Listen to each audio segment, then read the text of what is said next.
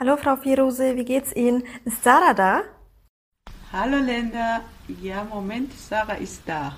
سارا بیا که لندا آمده دم در ما این چیکار کنیم شما Okay, مامان. Melinda moim jak podcast aufnehmen بکنم. او چیه دیگه پادکست Hallo Uchti.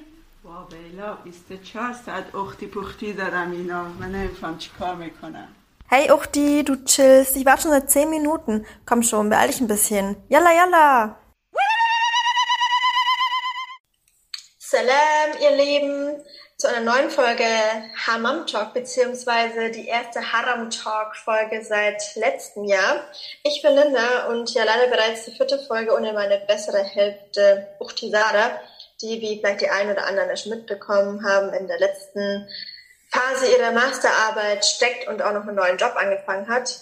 Daher hat sie ziemlich, ziemlich viel Stress momentan und ja, lässt mich hier leider alleine. Aber anyways, ich habe natürlich wieder Unterstützung geholt, weil alleine macht Podcast nicht so viel Spaß. Salam, kleiner Disclaimer an dieser Stelle. Und zwar haben Minerva und ich bereits vor einigen Wochen, und zwar während Ramadan, diese Folge aufgenommen. Daher nicht wundern, dass sich einige Zeitangaben auch auf diese Zeit beziehen. Viel Spaß beim Hören. Heute zu Gast oder beziehungsweise Gästin virtuell Minerva Hamad. Einige kennen sie vielleicht auch über ihren Instagram-Account Kakao-Frau. Und ähm, ja, sie begleitet mich heute die, die aktuelle Folge. Salam, Minerva, wie geht's dir? Salam, wie geht's dir, Linda? Mir geht's sehr gut. Ich freue mich mega, dich heute dabei zu haben. Ich weiß, es ist gerade Ramadan und wahrscheinlich bist du auch, keine Ahnung, mega müde, mega hungrig, I don't know, wie es dir geht. Aber ich weiß es sehr zu schätzen, dass du dennoch die Zeit nimmst. Nach, wir haben es echt wirklich, Leute, wir haben es tausendmal versucht, einen Termin zu finden. Letztes Mal hat es gar nicht geklappt, technisch gesehen. Und endlich, finally, im gesegneten Monat haben wir es geschafft, endlich uns zusammenzufinden Ja. und mich mir mega, mega freue. Ja, Minerva, für diejenigen, die dich vielleicht noch nicht kennen, kurz ein paar, ja, Fun Facts oder Side Facts über dich. Du bist Bestseller-Autorin, blogst über Bad Hijab Days, erzählst von Multikulti Lifestyle, wobei es bei dir mehr um Life als Style geht und zeigst, wie unverblümt Mutterschaft wirklich sein kann. Dein Schwerpunkt liegt vor allem auf weiblicher Sexualität. Und gerade hast du auch dein neues Buch Vom Muttertier zum Wunderball veröffentlicht, was ich gerade auch lese und ich äh, freue mich schon auf das Ende des Buches. Ich hätte eher gedacht, das ist nur was für Muttis. Und ich Nein! selber habe noch keine Kinder, aber ich bin positiv überrascht, dass ich doch ziemlich viel lernen konnte und freue mich selber, irgendwann mal Kinder zu haben. Dann habe ich immer deinen Buch im Fokus. Aber darüber werden wir in der heutigen Folge noch ein bisschen ausführlicher sprechen. Aber vorab, bevor wir zum eigentlichen Thema kommen, Männer, was sind denn eigentlich Bad Hijab Days? Bad Hijab Days sind eigentlich sehr gut zu vergleichen mit Bad Hair Days. Also wenn man aufwacht und man geht in die Arbeit, aber vorher muss man sich irgendwie noch vorbereiten, stylen und eben den Hijab binden und es klappt einfach nicht so, wie man möchte, ist einfach der ganze Tag im Eimer. Ja, also ich bin ja nicht mit Kopftuch geboren. Ich hatte auch meine, meine Jahre ohne Kopftuch und ich weiß, dass auch ein Bad Hair Day den ganzen Tag sozusagen schon bevor der Tag anfängt, in den Müll katapultieren kann, sozusagen. Ah, ja, das gibt. Leute, die sagen, Haare sind nur Haare, Haare sind alles und auch Kopftücher sind alles. Wenn die nicht richtig sitzen, sitzt auch die Stimmung nicht richtig und dann ist der ganze Tag im Eimer. Und das sind einfach diese Bad Hijab Days, weil ich will damit einfach auf Social Media zeigen, es gibt nicht nur Hijab Fashion, es gibt auch Hijab Fails und, und das sind halt eben diese Tage. Ähm, und dass wir genauso unsicher sind manchmal, wie sollen wir es binden, was binden wir und dass einfach dieser ganze, dieser ganze Druck nicht nur außerhalb der Community, sondern auch innerhalb der Community auf uns lastet als äh, sichtbare Musliminnen. Und ja, und das teile ich halt einfach sozusagen mit der Welt. Ja, verstehe ich. Ich sehe das ja auf deinem Instagram-Account. Ich bin immer jeder, jedes Mal positiv überrascht, wie schön dein Hijab jedes Mal aussieht. Einfach wie so richtig schönes Schmuckstück. Und ich kann mir vorstellen, dass es manchmal gar nicht so einfach ist, sich zu überlegen, okay, wie trage ich denn heute, welche Farbe? Du hast auch immer das perfekte Outfit. Ich weiß nicht, wie viele Hijabs du zu Hause hast, aber da steckt teilweise wirklich viel Arbeit. Also ich finde, ich beobachte das von meinen muslimischen KollegInnen teilweise auch, wie viel Geld sie auch investieren, ähm, um mir zu jedem Outfit den perfekten Hijab zu finden. Also ich finde es eigentlich richtig schön zu sehen, dass wir entgegen aller Klischees einfach von nur Kopftuch, dass wir da so viele Variationen auch haben und es einfach mehr als nur ein Hijab ist. Und ähm, ich kann das voll nachvollziehen, dass wenn der Hijab nicht sitzt, genauso der Tag im Eimer ist. Vor allem, wenn man noch als Frau seine Menstruation bekommt, dann ist sowieso alles gelaufen. Na, aber ich finde das lustig, dass du das sagst, weil ich habe, bevor ich angefangen habe, Hijab zu tragen, viel mehr Effort hineingegeben in dem Alter. Also ich finde jetzt, ja, ich, ich, ich mache es natürlich aus Überzeugung und so weiter, aber es gibt auch einfach andere Gründe, die dabei entstanden sind. Äh, zum Beispiel, es ist viel praktischer, ein, ein, ein Hijab zu binden, als eine halbe Stunde früher aufzustehen, um mir die Haare zu stylen, zu glätten oder zum, keine Ahnung, was ich da früher gemacht habe. Aber auf jeden Fall ist das für mich jetzt viel, viel praktischer, dass ich sagen, dass ich aufstehen kann, einfach den Hijab in zwei, drei Minuten habe und das war's. Und das mit den Outfits, weil du das angesprochen hast, dass ähm, bei mir ist sowieso, also ich schaue meistens aus wie ein Papagei. also, aber ähm, das ist halt auch so nach Lust und Laune. Also ich habe mir nie gesagt, ich gehe jetzt extra das und das shoppen für den Hijab oder, für, mhm. damit das zum Outfit passt. Und ich glaube, wenn ein Fellow Hijab ist, geht das, geht das ähnlich. Ja, aber bei dir hast du einfach ein gutes Händchen. Bei dir schaut es halt einfach immer perfekt aus. Also, oh, danke. So. Wenn ich irgendwann mal Hijab trage, dann habe ich schon mal eine Dann kommst du zu mir. aber gut, das wäre gleich eine eigene Folge. Irgendwann mal können wir nur über Hijab quatschen. Eigentlich wollen wir ja heute über sexuelle Aufklärung, vor allem unserer muslimischen bzw. arabischen Community sprechen. Mhm. Ähm, und ja, weibliche Sexualität und Lust in unserer Community. Darum geht's ja auch in ein Kapitel in deinem neuen Buch. Vielleicht vorab als Frage, Minerva, was verstehst du persönlich unter weiblicher Lust bzw. Sexualität? Also was ich unter weiblicher Sexualität verstehe, was ich heute verstehe, ist was, also ich habe nur als, als, als Kind und als junge Erwachsene von meiner, äh, von meinem Umfeld ähm, mitbekommen, dass man das irgendwie, das ist Hype, das gehört sich nicht. Also jetzt generell Sex und Sexualität mhm. und alles, was ähm, unter der Gürtellinie da wohnt, ja, das äh, darüber spricht man nicht, ja. das, das, das, ähm, da darf man auch nicht drüber lachen, es darf auch keinen Spaß machen und am besten spricht man gar nicht drüber. Und ja. irgendwann, aber trotzdem, und das ist eben ein bisschen diese, ähm, ich will nicht sagen Doppelmoral oder Doppelding, dass man, man soll nicht darüber sprechen, man soll ähm, auch keine Fragen drüber stellen, aber gleichzeitig wird man ab einem bestimmten Alter gepusht, dass man endlich heiratet. so irgendwie. Also ja, ja. du, das ist halt quasi eine Sache, die passiert, nachdem man verheiratet ist. Und wenn man dann eine Person findet, die einwilligt, äh, den Rest des Lebens mit einem zu teilen, ja, äh, dann ist man eben dieser, in dieser Verlobungsphase, in dieser Kennenlernphase und da darf man ja nichts. Also da, da wird das auch immer gesagt, man darf nicht, äh, man darf nicht, also keine, keine körperlichen Zärtlichkeiten austauschen. So, ja. Und das ist alles Taib und das ist alles Haram. Alles klar. Und gleich, also ich weiß nicht, wie es wie es wie es bei, bei euch ist, aber in Ägypten, also in Ägypten heißt ja die Hochzeitsnacht Duchla. Und das ist ja buchstäblich, dass der, dass der, Mann, dass der Mann die Frau penetriert, also eine Penetration. Das ist die Übersetzung.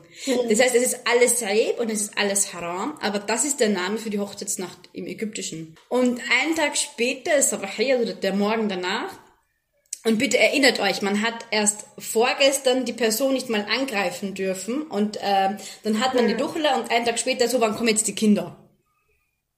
Und was habt ihr gestern gemacht?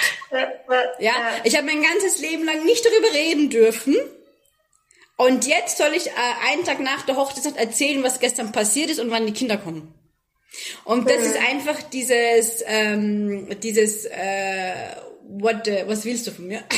also, das ist einfach dieses, diese Kultur äh, gepaart mit der, mit der Religion und wir wissen nicht, was wollen wir, wir, was ist halal, was ist haram, was dürfen wir, was dürfen wir nicht.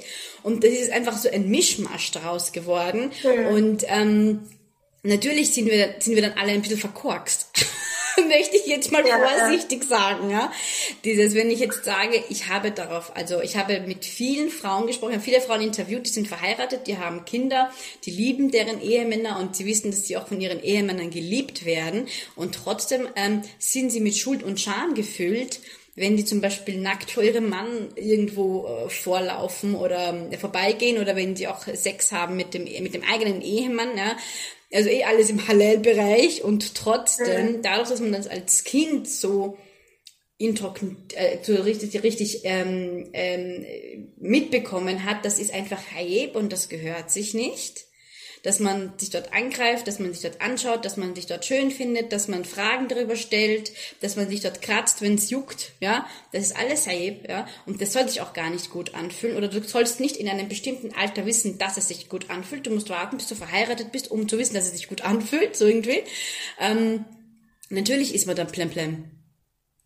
Ja, ja, und vor allem, wenn es halber dann nicht gut anfühlt, ich, weil man weiß ja gar nicht, wie es sich vielleicht anfühlen sollte, oder weil man Genau. auch nie darüber spricht oder Erfahrungen hat, dann fühlst du dich vielleicht schlecht, weil du denkst, hm, verdammt, stimmt vielleicht mit mir irgendwas nicht, oder habe ich irgendwas falsch gemacht, und man macht sich dann so viel Gedanken und kann sich gar nicht richtig fallen lassen, weil man so verkrampft ist im Kopf und und das auch dieses Wort Eib, ich habe das schon, ich kenne das natürlich auch aus meiner, aus meiner Kindheit oder Mhm. was, bestes Beispiel, wenn man irgendwie einen Film angeschaut hat und dann lief zufällig gerade eine Sexszene, dann wurde sofort weggeschalten. Ah, okay, wir, okay, das ist lustig. Ja, bei euch wurde weggeschalten, bei uns, wir mussten, die Kinder mussten die Augen zumachen, die Erwachsenen haben zugeschaut. Ja, oder so, genau. Oder, oder das, hatten wir teilweise auch, bis ich irgendwann mal zufälligerweise da meine Mutter gar nicht im Raum war und dann habe ich gesehen, was da passiert und ich war total geschockt, weil ich dachte, hä, okay, was machen die da? Und Ja. ich meine Mutter total aufgebracht, Mama, Mama, was ist das? Was machen die da? Und dann hat sie mir erzählt, ja, okay, das war das erste Mal, dass sie mich dann aufgeklärt hat und meinte, okay, dadurch entstehen Kinder. Und ich war so sauer auf meine Mutter, weil sie mir erzählt hat, ähm, wenn du heiratest, dann bekommst du Kinder. Und für mich hat sich das so angehört, wenn ich heirate, bekomme ich automatisch Kinder, wie so eine Zauberhand. Mir war nicht bewusst, dass dazwischen aber noch ein Akt passieren muss. Ja. Und war so wütend auf meine Mutter, weil ich mir so dumm vorkam, weil ich in der Schule mir erzählt habe, ja, also wenn man heiratet, bekommt man Kinder. Und ich glaube, sie wollte halt einfach erzählen, erst heiraten mein Kind und dann bekommst du Kinder beziehungsweise dann bist du überhaupt sexuell aktiv. Das war vielleicht so ein bisschen durch die Blume gesagt bei ihr. Aber was ich ja so, so paradox finde, dass immer diese, dass uns, das von klein auf so mitgegeben wird, dass wir einfach sexuell uns nur ausleben sollten innerhalb natürlich des ehelichen Rahmens und eben um Kinder zu zeugen. Aber viele aus unserer eigenen Community gar nicht wissen, wie sexpositiv eigentlich der Islam ist. Also zum Beispiel Eben. eigentlich der Prophet eine Art sexuelle Aufklärung betrieben hat, Ja. auch mit Frauen und Männern gleichzeitig. Ja, die Menschen damals Fragen stellen konnten Ja. und es überhaupt kein Problem war. Und erst durch unsere, ich habe das Gefühl, und ich weiß nicht, ob du mir da einstimmen kannst, durch das Patriarchat natürlich auch, durch die Gesellschaft uns das aber in eine ganz andere Richtung sich hinentwickelt hat, dass vor allem natürlich auch sowohl der Mann und die Frau sexuell befriedigt werden sollen und nicht nur der Mann einfach nur kommt und seinen Spaß hat, sondern dass auch der Frau genauso gut zusteht, dass sie auch eine sexuelle Lust empfinden sollte und auch Spaß dabei haben soll. Und das wissen ja die meisten gar nicht, weil Ja. es wird halt einfach so weitergegeben und spricht nicht darüber. Und ähm, ich habe schon das Gefühl, dass sich in unserer heutigen Generation, da sich schon was tut, gerade auf Social Media Plattformen, Mhm. dass man da mehr darüber spricht oder eben eine Haram Talk Folge. Ja, genau. Ähm, ich war, ich habe in meinem Studium viel mich mit Sexualität im Islam beschäftigt und Mhm. war so überrascht, weil ich selber dachte, zum Beispiel Oralsex ist tabu. Man darf nicht Oralverkehr haben. Ich meine, nach den verschiedenen Rechtsschulen gibt es ja auch unterschiedliche Auslegungen, aber wie sexpositiv eigentlich unsere Religion ist, im Gegensatz zum Christentum zum Beispiel, wenn das Zölibat eher, eher äh, mehr hochgehalten wird Mhm. und sich wirklich auf Fortpflanzung fokussiert und nicht auf die sexuelle Befriedigung von Mann Ja. und Frau. Und ähm, ich, was, was denkst du, das liegt daran oder eben hauptsächlich an der Gesellschaft oder was? Wie siehst du das heutzutage? Ich meine, also du bist ja in Ägypten aufgewachsen, geboren, da war es natürlich nochmal anders. Na, ich bin dort nicht aufgewachsen. Ich habe nie in Ah, Ägypten, da. ich habe nie in Ah, Ägypten okay. gelebt. Also ich habe, ich bin, also ich bin Ägypter, also ich bin, ich habe ägyptische Wurzeln, Mhm. aber ich habe nie in Ägypten gelebt. Meine Eltern sind beide Ägypter, aber ich habe nie in Ägypten gelebt. Ah, okay. Und so wie ich das jetzt sehe, also ich glaube, dass wir ähm, auf einer Welt, also wir leben in einer Welt, wo sich jeder sein Patriarchat aussucht. Also ich lebe ja derzeit in Abu Dhabi zum Beispiel. Mhm. Und ich habe in den letzten sieben Jahren in unterschiedlichen Ländern gelebt und ich werde immer kritisiert, also zum Beispiel auch von meinen Fellow-Österreicherinnen, ja, wie kannst du in Dubai oder in, oder in den UAE leben, in den Vereinigten Arabischen Emiraten und das, das, Frauenrechte hin und her. Und ich sage dann, ja, äh, in Österreich werden Kinder abgeschoben. Das heißt, ich glaube, man, man sucht es sich ähm, aus, wo, wo lebe ich jetzt, egal wo du lebst, du wirst einfach ein anderes Patriarchat oder eine andere Form des Patriarchats finden, vorfinden. Und genau deswegen ist es eben so wichtig, wichtig, dass man eben einen Podcast, ha- Podcast hat oder dass man schreibt, dass man eine Plattform hat, einen auf Social Media, dass man einfach in diesen kleinen Kreisen, die man zur Verfügung hat, ja, dass man hier versucht aufzuklären und Dinge aufzubrechen. Zum Beispiel, ähm, das Problem in unserer Community ist jetzt, dass vieles, was äh, Tradition, Kultur ähm, geworden ist und dadurch dann eben auch irgendwann einmal Tradition, also eine Kultur, die Tradition hat, dann mit dem Stempel ähm, Islam versiegelt wurde. Und man hat dann einfach Angst, wenn ich das jetzt mache, ist das Haram. Ja? Äh, Und es gibt hier, also mein Lieblingsparadebeispiel ist zum Beispiel ähm, das Bluten des Jungfernhäutchens in der Hochzeitsnacht. Ja? Ja, ja. Zum Beispiel, es gibt kein Vers im Koran, es gibt kein Hadith, es gibt kein gar nichts, das irgendwas von einem blutigen Laken von einer Frau verlangt in ihrer Hochzeitsnacht. Es, er sagt, vorehelicher Sex ist haram für Männer und für Frauen. So. Ja, genau, vor Genau. allem für Männer halt auch. Das ist ja auch Ja, für Männer und für Frauen. Und- und- sind immer die Männer, die dann vor der Hochzeitsnacht gleich mal rumvögeln. Ja, genau. Und Aber dann der Hijabi mit, äh, mit, ja, mit Jungfernhäutchen, das nicht gerissen ist. Oder al- also noch, ja, einfach eine Jungfrau heiraten möchte. Und das finde ich ja so paradox, weil eigentlich, wenn, dann müssen beide Jungfrau sein. Nicht nur Eben, aber das ist ja eine gesellschaftliche Entwicklung. Also gesellschaftlich Genau. ist es jetzt in Ägypten, so wie ich glaube auch in, vielen, in allen arabischen Ländern oder in allen muslimisch geprägten Ländern, ist es absolut in Ordnung, wenn äh, der Mann sexuelle Erfahrung sammelt vor der Ehe. Ähm, in, in, in, in Ägypten zum Beispiel es, gilt das jetzt für die, für, die, für die Frau nicht. Er ist dann der Draufgänger und sie ist dann die Hure, ja, sagen wir so. Ja, Ähm, dass, dass man auf die Idee kommt, dass sie sich verliebt hat und vertraut hat und das dann halt eben passiert ist und dass sie dann ähm, Vergebung verdient, ja, oder dass sie einfach eine zweite Chance verdient oder dass sie einfach weitermacht mit dem Leben verdient, das, das wird ja nicht einmal in Erwägung gezogen. Ja, ja, das, das also es wird Punkt. sogar jetzt, es ist jetzt sogar so weit, dass man sagt, na, wenn er vorher mit keiner geschlafen hat, ist er kein richtiger Mann. So irgendwie. Also er muss, er muss Sinn machen, um ein richtiger Mann zu sein, so.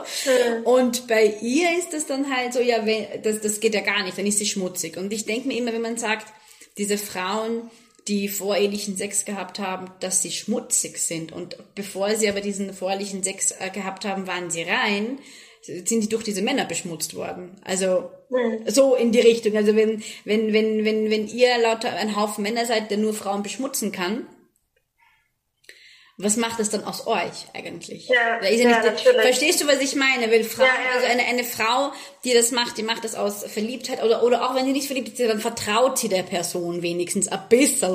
Weißt du, was ich meine? Dass man, irgendeine Basis ist dann meistens da und die, und diese Basis wurde dann von der, von dem Gegenüber missbraucht.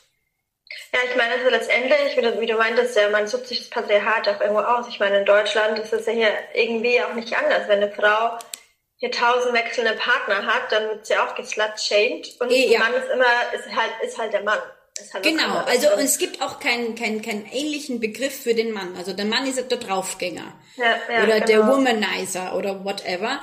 Und die Frau ist halt, ah, jetzt hast schon das dritte Date in einer Woche mit drei unterschiedlichen. Ich meine, auch selbst Frauen kommentieren das. Also es sind nicht nur Ja. Männer, es ist nicht nur die Gesellschaft, weil wir sind ja Teil der Gesellschaft. Genau. Okay, und wir machen bei dem Blödsinn ja mit. Also Ja, cool, weil wir selber auch so aufgewachsen sind. Also ich, ich kenne das ja Eben. auch, dass man dann angefangen hat, über andere Frauen innerhalb unserer eigentlichen ähm, Mädelsgang, ich jetzt mal darüber gelästert hat und gesagt Genau. hat, hey, hast du schon gehört, die und die hat mit dem und dem.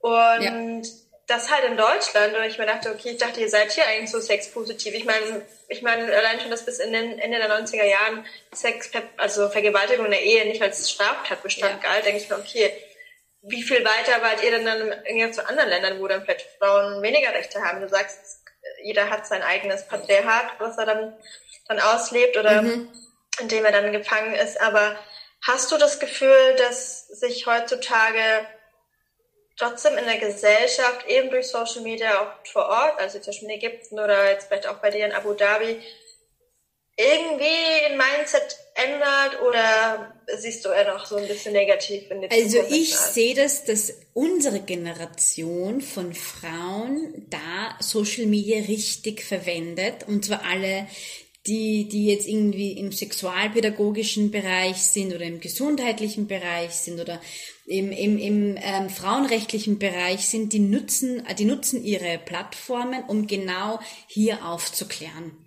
Ja, und ich finde, das ist einfach eine Sache, ähm, ich finde es fabelhaft, ja. Du, du nimmst dein Social Media und machst jetzt nicht irgendwie schon den, den 30. Rabattcode äh, in der Woche für irgendein Zeug, sondern du nutzt das und die machen auch Workshops, die bieten auch eins zu eins Coachings an und ich denke mir, ja, ist doch toll, wenn die mit ihrem Wissen, erstens einmal gibt es da viel von diesem Wissen, das sie eben äh, kostenlos anbieten online, da kann man sich die Videos anschauen, da kann man sich das alles anschauen und das sind alles Experten auf deren Gebiet. Und ich glaube, das ist jetzt einfach auch die Zeit, wo man mit eben so Podcasts, Blogs, Vlogs eher Leute erreicht als mit Büchern. Und das sage ich als Autorin. Ja, also dass man da eher, du kannst das hören, während du Auto fährst. Also es ist auch einfach gerade diese Zeit, wo jeder beschäftigt ist. ja, jeder ist busy, busy. Und während man Auto fährt, während man kocht, kann man sich das einfach anhören und hat aber trotzdem die Pointe, hat trotzdem die Information. Beim Lesen musst du dich hinsetzen, dich konzentrieren, da musst du dir einfach bewusst Zeit nehmen. Ich glaube, es ist unsere Generation, auch ihr mit eurem Podcast, ja. Wir sprechen heute über Dinge, über die wir nie vorher gesprochen haben, weil wir, weil wir dachten, wir sind damit allein. Ja, und das ist halt Hype. Also ich weiß jetzt schon, wenn die Folge veröffentlicht wird, ähm, allein, oh Gott, wie konntet ihr während Ramadan überhaupt über sowas sprechen? Es ist, also das schon tabu. Und wie können wir das überhaupt, ver also ich sehe jetzt schon, dass wir einige FollowerInnen verlieren werden, aber ich denke mir, okay, fuck it, ist halt so. Es ist, ähm, es ist, man wird immer auf KritikerInnen stoßen. Es wird immer Leute geben, die das halt nicht gut heißen, die dich dann eben als schlechte Muslime beschimpfen werden und sagen werden, hey, okay, ihr, ihr zieht den Islam in den Dreck und ich mir denke, okay, habt, habt du aber erstmal überhaupt eine Ahnung, ja. was überhaupt sexuelle Aufklärung innerhalb des Islam bedeutet, dann können wir uns weiter unterhalten. Manchmal hast du weniger Plan als ich, deswegen okay, ciao. Ja. Und, und, aber Linda, ähm, ich muss dir eine Frage stellen, weil du nennst ja. diese Folge ja auch Haram Talk. Ja, ja. Warum? Ja, das ist eine gute Frage. ähm, das ist so ein bisschen beabsichtigt, weil wir, weil wir natürlich wissen, dass bestimmte Themen wie Sexualität, ähm, eine, oder Homosexualität, alles Mögliche oder Queer sein, so Themen sind, die innerhalb unserer eigenen Community tabuisiert werden. Mm. Wir dachten, wir wollen gerne dieses Narrativ nutzen ja. und damit ein bisschen provozieren ja. und damit offensichtlich machen, okay, wir sprechen jetzt aber darüber. Und für uns ist, ist es aber nicht Haram, wir wollen ein bisschen mit dem, mit dem Wortspiel ja. Okay. Haram spielen. Gut. Und genau. und ähm, ich, aber ich meine, ich was auch super cool wäre, du könntest mir dann nach der Folge gerne auch die paar ExpertInnen schicken, die so tolle Aufklärungsarbeit leisten auf ihren Kanälen. Da will ich dir auf jeden Fall in den Shownotes verlinken. Mhm. Ja, also ähm, die eine, die macht das auf Arabisch in Ägypten, das finde ich toll. Dann ah, gibt cool. es eine äh, Ärztin, eine Gynäkologin aus dem Libanon, äh, die macht das auf Arabisch und oft auch auf Englisch. Mhm. Ähm, ja, also da gibt es einige. Auf Deutsch habe ich ehrlich gesagt wenige bis gar keine. Ja, auf Deutsch fällt mir jetzt auch tatsächlich niemand. Wenn dann äh, kommen mir irgendwie nur englischsprachende ähm, äh, ExpertInnen irgendwie in den Kopf, aber ja. anyways, wir haben ja trotzdem ein paar arabische, arabisch sprechende FollowerInnen, also ja. mit jedem Tipp kann ich einfach verlinken. Und ich mache ja die Ausbildung gerade, also bald gibt es auch eine deutschsprachige. Wer? Bitte? Wer bitte? Ich mache ja die Ausbildung zur Sexualpädagogin, das heißt, ah, cool, bald, nice. bald gibt es auch die deutschsprachige dann. Dann gibt's auch, wirst du dann auch Workshops geben? Ja, oder? alle. Ich muss noch schauen. Also ich werde auf jeden Fall einmal die Ausbildung fertig machen und dann das Bestmögliche für die Community und für mich. Also dass wir, dass das einfach eine Win-Win-Situation ist für alle, mhm. die da. Aber ich finde es total wichtig, weil es gibt Dinge, okay, die sind in einem muslimischen Rahmen oder in dem Rahmen, den man möchte. Aber es gibt dann andere Dinge, die betreffen uns alle. Zum Beispiel Hygiene. Gesundheit, Aufklärung, ja. Und wenn Leute sagen, aber Kinder sollten nichts darüber wissen und so weiter, sage ich hier ganz großes Nein, weil Kinder, die wissen, wie ihre Körperteile heißen, alle Körperteile, die sich artikulieren können, die wissen, wie weit darf jemand mit mir gehen und wie nicht. Das ist ähm, Prävention vor sexuellem Missbrauch. Das heißt, es ist im Sinne unserer Kinder, dass sie wissen, wie was funktioniert und was wofür ist und wo darf mich XY nicht angreifen, ja, damit wenn das vorkommt, das Kind sich dann auch traut, um Hilfe zu bitten und zu erzählen, was passiert ist. Hm, Ja, ja, das ist ein sehr guter, guter äh, ähm, Anknüpfungspunkt. Ja, eben, weil, weil die Leute, die immer schreien, haram, haram, haram, weil also einmal hat jemand mir geschrieben, ich, ähm, meine, meine Töchter, weil ich habe zwei Töchter, meine Töchter werden mit gespreizten Beinen durchs Leben gehen. So, und ich habe mir dann gedacht, oh, thank you for nothing. Und dann habe hab ich mir aber gedacht, in Wirklichkeit gehen meine, meine Kinder mit, mit, einem, mit, mit einem offenen Hirn und offenen Verstand durch die Welt, weil meine Tochter ist sechs Jahre alt und sie kennt den Unterschied zwischen Vulva und Vagina und es gibt erwachsene Frauen und erwachsene Männer, die den Unterschied nicht kennen.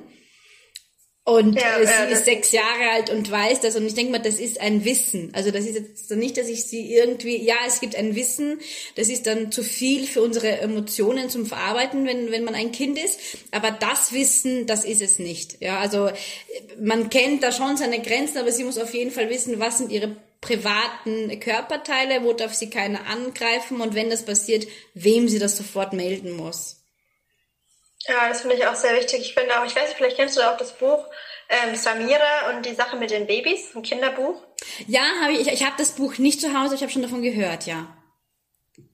Ja, und das finde ich zum Beispiel auch eine super Sache. Also ich habe mir das mal angeguckt auf der Arbeit und war, ich dachte mir, wow, äh, da wird wirklich erklärt, wie Kinder entstehen, welche Körperteile wir haben, wie die auch heißen, was eine Vulva und eine Vagina ist. Und Ja. da waren sogar Begrifflichkeiten dabei, von ich mit meinen 32 Jahren noch nie was gehört habe. dachte mir, okay, Ja. das ist peinlich.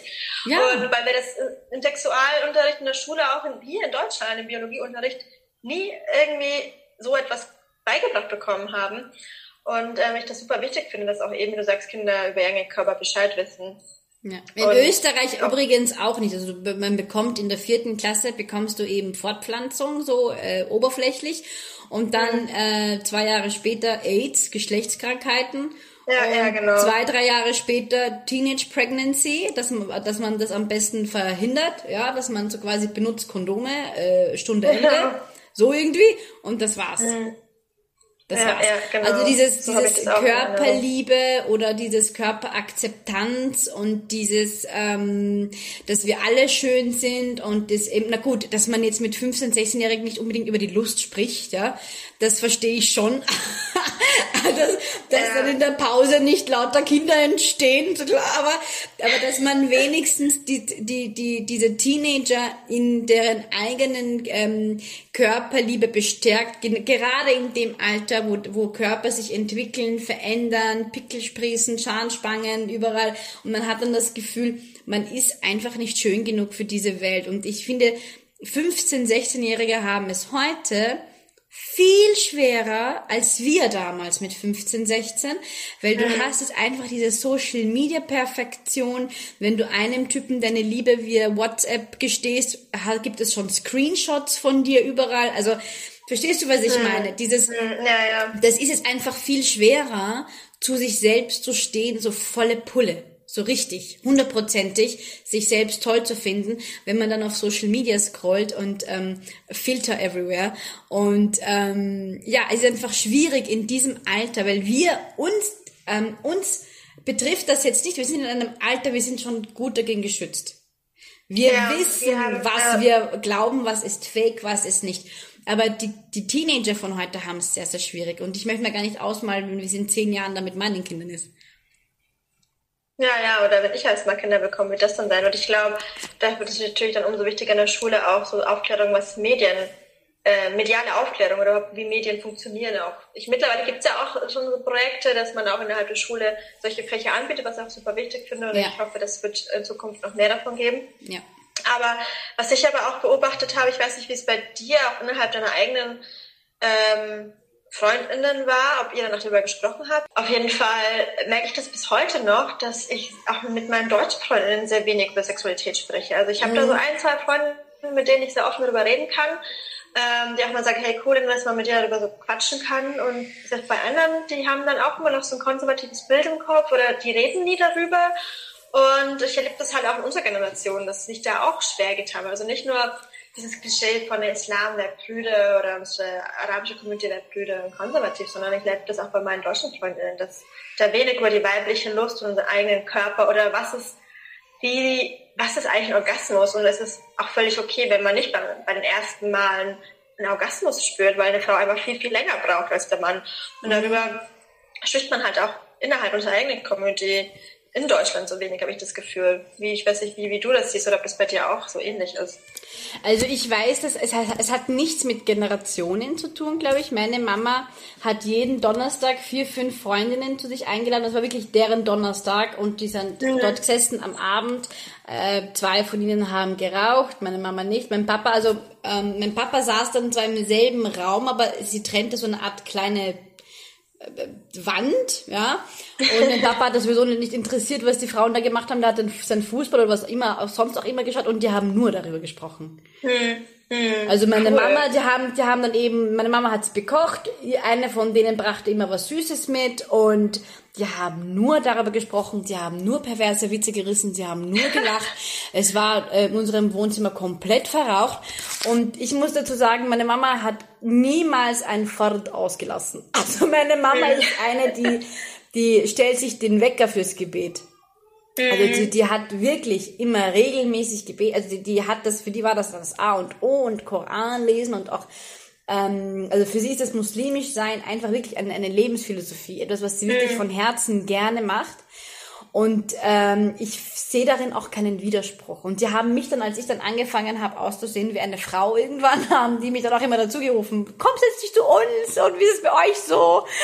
auch bevor ich geheiratet habe war das so und als dann äh, es kurz vor meiner Hochzeit war, haben sie nur noch so Witze gerissen über meinen Mann und über mich. So, äh, also und das war aber auf einer herzlichen Art und Weise, weil ich kenne die alle seit über 20 Jahren, diese Frauen.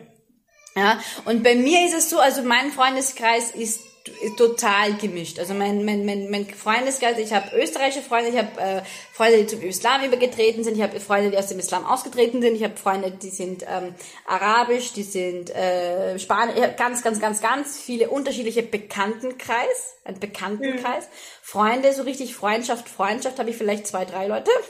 Aber der, so. Be der, der Bekanntenkreis ist wirklich riesig und hier kommt es halt einfach drauf an, weil spricht man über das Thema generell, spricht man über Dating und Dating-Apps generell, spricht man über Sex gen- generell? Oder erzähle ich jetzt von meinem Schlafzimmer, was mit meinem Mann und mir passiert, weil das tue ich zum Beispiel nicht. Ja, Also ich, ich, Ja, ich, das- ich, ich sorge nicht dafür, dass Menschen, die mein Mann vielleicht gar nicht kennt, ähm, und Bilder im Kopf haben von uns beiden, während wir es treiben. Also so war so nicht. Dass wir generell über das äh, sprechen, was wir Frauen uns eher von Männern wünschen oder wie war das früher, wie ist das jetzt, wie ist das Thema generell, ist man offen dazu, ist man geschlossen dazu, wie hat sich das entwickelt. Darüber sprechen wir schon. ja ich glaube, das ist ja auch eigentlich der normale Tonus. Heißt es Tonus? Keine Ahnung. Oder die Ja, ja. Also das auch ist, naja, nein, es gibt schon Leute, wo man das Gefühl, die erzählen dann schon sehr intim, dass man das Gefühl hat, man Ja, war dabei. ja, genau. Also das sollte, ich meine, damit das sollte der normale Tonus Ja, eigentlich sein. ja, Also dass man, und das ist aber Freundin- eben, das ist auch so eine Sache, die schön ist, finde ich, in unserem Dien, ja, dass es eben genauso ist, dieses, ähm, es steht nichts, dass man nicht darüber sprechen soll, aber eben, dass man nicht das Gefühl hat, dass eine dritte, vierte, fünfte Person dabei, dabei waren, weil zum Beispiel mein Mann kennt nicht alle meine Bekannten, und stell Ja. dir vor, dann gibt es eine Person, die er nicht kennt, die aber ihn kennt durch diese Erzählung. Ist auch nicht schön. Genau, genau. Nee, Ja. das bitte ich auch von meinen, also das kenne ich auch mit meinen, das habe ich auch mit meinen deutschen Freundinnen oder so. Man, man redet allgemein miteinander darüber, aber ich möchte nicht wissen, was meine Freundin mit ihrem Partner in den eigenen Genau. Wänden treibt. So, es ist, ist einfach, das hat auch einfach was für mich. Es ist einfach eine Intimsphäre und und ich will nicht das nächste Mal, wenn ich einen Mann sehe, mir den nackt vorstellen müssen. Genau, und dann genau, genau. was- Wie sein Und darum Geschlechtsteil geht's. aussieht, so nach dem Motto. Genau, genau. Und genau das, das, das, das, das, das meine ich damit. Ähm, unsere Gener Generation geht damit off offener um, weil eben, wie ich gesagt habe, wir dachten alle, wir sind alle damit, mit dieser, mit dieser, mit dieser Desinformation und mit diesen, mit diesem Komplex, mit dieser komplexen Art aufzuwachen, dass, äh, aufzuwachsen, dass alles Reib ist und dann plötzlich ab der Hochzeit darfst du alles und wenn du aber nicht verheiratet bist, darfst du nichts, so irgendwie. Und jetzt gibt es ja Frauen in unserer Community und ich finde, das sind wirklich ähm, starke und mutige Frauen, die sagen bewusst, ja gut, ich will nicht heiraten, ja, oder Gut, ich habe zwar die Liebe meines Lebens gefunden, wir sind verheiratet, aber wir wollen keine Kinder. Und das ist halt eben so eine Sache, Kinder ähm, sind einfach nicht für alle was. Und Kinder sind auch nicht die Erfüllung des Lebens. Wenn dein Leben vorher keinen keinen Fokus, keinen Sinn gemacht hat, würde mit Kindern noch weniger Sinn machen. Ja. also es Ja, ist kein Muss, ja. Ähm, und dass es aber Leute sagen von sich aus, obwohl alles andere dagegen spricht, finde ich einfach Hammer, weil es stimmt. Ich, ich sage das als Mutter. Hm. Also ich sage als Mutter, äh, wenn, wenn meine Kinder jetzt aufwachsen und sagen, ja, wir müssen jetzt nicht heiraten oder wir wollen keine Kinder haben, sage ich ja hundertprozentig Mädchen. Also Ja, klar, das Weil- ist letztendlich jedem seine eigene Entscheidung. Wenn du Genau. einfach nicht das Gefühl hast, du, du willst es einfach nicht, dann sollte das auch ein gutes Recht sein. Ich denke mal lieber dann keine Kinder haben, Ja. als eine schlechte Mama zu sein, weil du eigentlich gar keinen Bock hast. So, Und das ist was halt. mehr als der Hälfte passiert. Du denkst ja, ich ich habe jetzt zwar ein Kind, aber ich brauche das zweite, damit das erste nicht alleine ist, so irgendwie. Mhm. Oder ich brauche ein Kind, damit wir eine richtige Familie sind. Und dann bist du komplett überfordert, weil du das nicht mal wolltest. Also ich wollte um alles auf der Welt Kinder haben und bin trotzdem überfordert. Also es Mhm. Ja. ist, das ist, es ist wirklich, und das ist eine, es ist eine Lebensaufgabe. Das heißt, es begleitet dich für immer. Ja, ja, natürlich. Also ich finde, deswegen finde ich dein Buch auch so spannend. Ich werde das, wir werden das auf jeden Fall noch in den Shownotes verlinken, damit das alle ähm, kaufen und lesen, dass, dass man auch durch Social Media, ich verfolge so manchen Frauen, die dann einfach dieses Happy, Happy Wife Leben fortspiegeln mit Kind und ich denke so, hä, aber Alter, ein Kind kann auch einfach so scheiße anstrengend sein. Es macht halt nicht immer Spaß, ein kleines Kind zu haben. Es ist halt auch anstrengend. Und das, Ja. darüber wird halt viel zu wenig diskutiert. Es wird immer nur die, diese sonnigen Seiten eines Kindes gezeigt, was natürlich auch super schön ist, aber halt auch nicht, was für ein Struggle man auch als innerhalb der Partnerschaft hat. Welche, Ja. Also auch die Sexualität, welchen aus, das schreibst du ja auch in deinem Buch Ja. über, wie ist es, Quiet Quickies. Es sind Quiet Quickies. Also das erst, also erstens mal, also meine, meine Kinder, meine Tochter, meine Töchter sind sechs und zwei und die liegen teilweise immer noch bei uns im Bett. Hm, Also das, weil die Kleine schläft noch bei uns, die Große, da wollen wir nicht, dass sie sich ausgeschlossen fühlt, ja, dass wir zu dritt kuscheln und die ist alleine irgendwo. Und deswegen kommt zu uns. Und das ist ab bis zu einem gewissen, also bis zu einer gewissen Zeit, nachdem man Kinder bekommt, werden es nur Quiet Quickies, Freunde. Also und entweder, es ist halt eine temporäre Ding, äh, besser als nichts. und entweder man lebt damit und und und und und ähm, denkt darüber nach, und das ist jetzt das einfach das Einzige, was es gibt. Oder man hat zum Beispiel Geld, man organisiert sich eine Nanny. Bei meinem Mann, bei meinem Mann und mir ist es so, seine Mutter ist in Ägypten, meine ist in Wien. Das heißt, wir können nicht auf Familie zurückgreifen und sagen, du, du übernachtest jetzt mal ein Wochenende bei der Oma. Das haben wir halt nicht. Also andere haben das, wir haben das Ja. halt zum Beispiel nicht. Ähm, das letzte Mal habe ich mit ihm allein gegessen, das war irgendwann im Dezember. also keine Ahnung.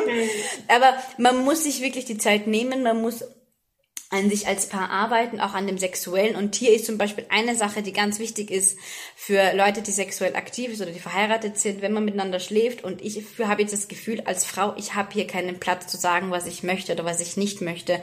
Wie viele Frauen, ich meine, Entschuldigung, es gibt Dinge, die machen Frauen für Männer und das ist so. Also welche Frau würde drauf kommen, ähm, äh, ihr äh, Analbleaching? Niemand. Niemand von sich selbst. Das mache ich für mich selbst. Das machst du nicht für selbst, Uschi. Halt den Mund, ja. Das machst du für ihn. Ja. Keine Frau macht sowas für sich selbst. Du, äh, niemals. Also es gibt so Dinge, die machen wir für sie. Also die machen Frauen für sie und, und, und hier kommt es einfach darauf an, überquere ich damit eine Grenze? Will ich das überhaupt? Äh, Was, wenn ich das nicht will und wenn ich sage, dass ich das nicht will? Genauso wie Analsex. Du glaubst nicht, wie viele Menschen ähm, äh, sich bei mir, also mit denen ich mit denen ich Gespräche geführt haben, äh, habe auch für das Buch und so, wo die Frau das gar nicht will, aber irgendwie Ja. muss, weil sie dann Angst hat, er macht das mit wem anderen, er betrügt sie, er lässt sie scheiden, keine Ahnung. Es geht dann einfach weiter die Gedanken, dann tut man das, ja. Und hier ist halt einfach die Frage, und das ist eben halt leider dieser Realitätscheck in dieser Beziehung, weil es, beim Sex geht es nicht nur um den Sex, ja. Da spiegelt sich die gesamte Beziehung drinnen. Wie wirst du als Frau gesehen? Wie wirst du als Mensch gesehen? Haben deine Wünsche Platz? Haben deine Ängste Platz? Kannst du auch sagen, na, ich will nicht. Und Hört er sich das an, nimmt er das an und macht er da auch die Schritte, die du willst oder nicht? Also gibt es da ein Aufeinanderzukommen oder nicht? Und wenn man dann erst im Bett merkt, nein, das gibt es nicht, dann haben wir ein Problem. Ja, das ist ein sehr guter, ein sehr, sehr guter Punkt, ähm, dass man auch einfach auf Augenhöhe ist und auch Ja. sieht, okay, akzeptiert mich mein Partner oder Partnerin auch so, wie ich Ja. bin und auch meine, meine Grenzen halt auch vor allem. Und es ist dann auch okay, Nein zu sagen. Wie, vielleicht nochmal so zum Abschluss, wie, wie, was würdest du den ZuhörerInnen da draußen raten? Wie können wir unsere Weiblichkeit nicht verlieren und uns selber als, als Frauen oder eben, ja, neu erfinden? Wenn du dich als Frau identifizierst, dann brauchst du die Weiblichkeit gar nicht zu suchen, weil sie ist in dir. Du wirst sie nicht verlieren. Sie ist in dir. Ja, ähm, Allah Subhanahu wa Taala, also unser Gott hat uns geschaffen. Du, du schaust nicht zufällig so aus, wie du ausschaust. Das ist ein Design. Ja, du hast nicht zufällig diese Augenfarbe, du hast nicht zufällig dieses Gesicht, du hast nicht zufällig diesen Körper. Nichts, was Allah geschaffen hat, ist hässlich oder schier oder falsch oder sonst was. Das sind Konstrukte, die wir als Menschen erfunden haben, damit sich andere Menschen schlecht fühlen und damit wir Menschen leichter in Schubläden stecken können. Ja, und wenn wir das erkennen, dass deine Schönheit, dass jeder, dass, dass das nur, dass wir als Menschen nur in Schönheit existieren, ähm, dann ist es viel einfacher mal zu akzeptieren und anzuerkennen, ja, ich bin eine Frau, ich bin weiblich. Was nicht bedeutet, dass man sich jeden Teil toll findet. Es gibt auch Tage, da, da kommt man nicht mit sich selbst klar, da findet man sich halt nicht toll. Da ist dieser Pickel auf der Nase total ungelegen, aber der ist nun mal da, ja, der wird auch wieder gehen. Aber das mit sich selbst im Reinen sein, ja, weil dieses glücklich sein, das ist so tricky. Wenn, wenn man glücklich ist, hat man keine Probleme. Stimmt nicht. Wenn man, man kann glücklich sein trotzdem Probleme haben. Und dieses glücklich sein, das sind nur so Momente. Das, was aber für immer ist, das für immer andauernd ist, das mit sich selbst im Reinen sein. Und das vertieft sich immer dann, wenn man sich auch immer mit äh, reflektiert. Reflektiere deine Meinung, reflektiere deine Ansichten, reflektiere. Vielleicht ändert sich nichts und vielleicht ändert sich doch was. Ja, gib zu, dass du, dass sich Meinungen ändern können. Ja, ich habe früher glatte Haare toll gefunden, heute stehe ich zu meinen Locken. Kann kein Mensch sehen, ich find's trotzdem toll. also das sind einfach eben diese Sachen. Lass dieses, dieses Zulassen von Meinung ändern, dieses Zulassen von di- diesen Satz zu sagen, okay, ich lag falsch. Ja, und auch für sich selber definieren zu können, was bedeutet für mich persönlich Weiblichkeit oder, Genau. oder ähm, ja, feminin sein. Ob Ja. das jetzt lange oder kurze Haare sind, ob ich meine Achselhaare rasiere oder nicht, ob ich, wie auch immer, dass ich auch das Recht darauf habe, mit meinem Körper selbst zu bestimmen. Ja. Und ähm, ja, das ist natürlich nicht so einfach und das kennen wir alle selber durch die ganzen Einflüsse Social Media und dafür gibt, bin ich froh, dass es dann Frauen wie dich gibt, die dann so tolle Arbeit leisten, die auch offen darüber sprechen, um auch einfach zu merken, hey, es ist voll okay, wenn ich nicht nach dem 20. Mal Geschlechtsverkehr immer noch keinen Orgasmus habe, weil es halt einfach bei Frauen länger dauert und dass man da einfach ja mit Gleichgesinnten darüber sich austauschen kann und ich hoffe sehr, dass es in der Zukunft noch mehr davon gibt, aber ich bin da zuversichtlich, dass wir da noch mehr Plattformen haben werden. Und ja, ich ähm, äh, bin auch sehr gespannt auf deine weitere Arbeit. Und ich weiß nicht, ob du noch irgendwas gerne zum Abschluss sagen möchtest, Minerva. Die Zeit ist ja auch schon, ist ja schon vorangeschritten. Ja. ich auch nicht weiter. Aber ich möchte, doch, ich möchte noch etwas sagen. ähm, du bist genug. Glaub das. Du bist genug. Ja. Sehr, sehr schön. Sehr schönes Abschlusswort. Und damit bedanke ich mich erstmal bei dir, Minerva, für deine Zeit, dass wir es finally, Alhamdulillah, endlich geschafft haben. Ja. Ich glaube, ich könnte, ich hätte noch so Lust, viel, viel länger mit dir über das Thema zu quatschen, aber ich glaube, es schreit nach einer Fortsetzung 2. Yay. Vielleicht mal mit einem anderen Aspekt und Blick. Und vielleicht bist du ja auch irgendwann mal zufällig in Berlin. Wäre natürlich super, super schön, dich auch mal in Real Life zu sehen. Mhm, inshallah. Inshallah. Und ja, liebe Hammer, ich danke euch auch fürs Zuhören. Wenn euch diese Folge gefallen hat, dann lasst doch gerne ein Like da oder Rezension. Oder wenn ihr Feedback habt, schickt uns eine DM oder eine Mail. Aber vor allem lest unbedingt Minervas neues Buch. Wir werden euch das auf jeden Fall in den Shownotes verlinken. Vielleicht ja zum Beispiel auch eine Idee für das nächste Geburtstagsgeschenk für die eigene Mama, aber auch für die, für die Männer da draußen. Und folgt ihr auf Instagram. Und wer auch weiterhin volle Hamabi Power auf die Ohren möchte und uns gerne finanziell unterstützen möchte, den, für den haben wir einen PayPal-Account eingerichtet. Wir freuen uns über eure Unterstützung. Und bis dahin wünschen wir euch erstmal einen guten Start in die Woche. Salam! Salam.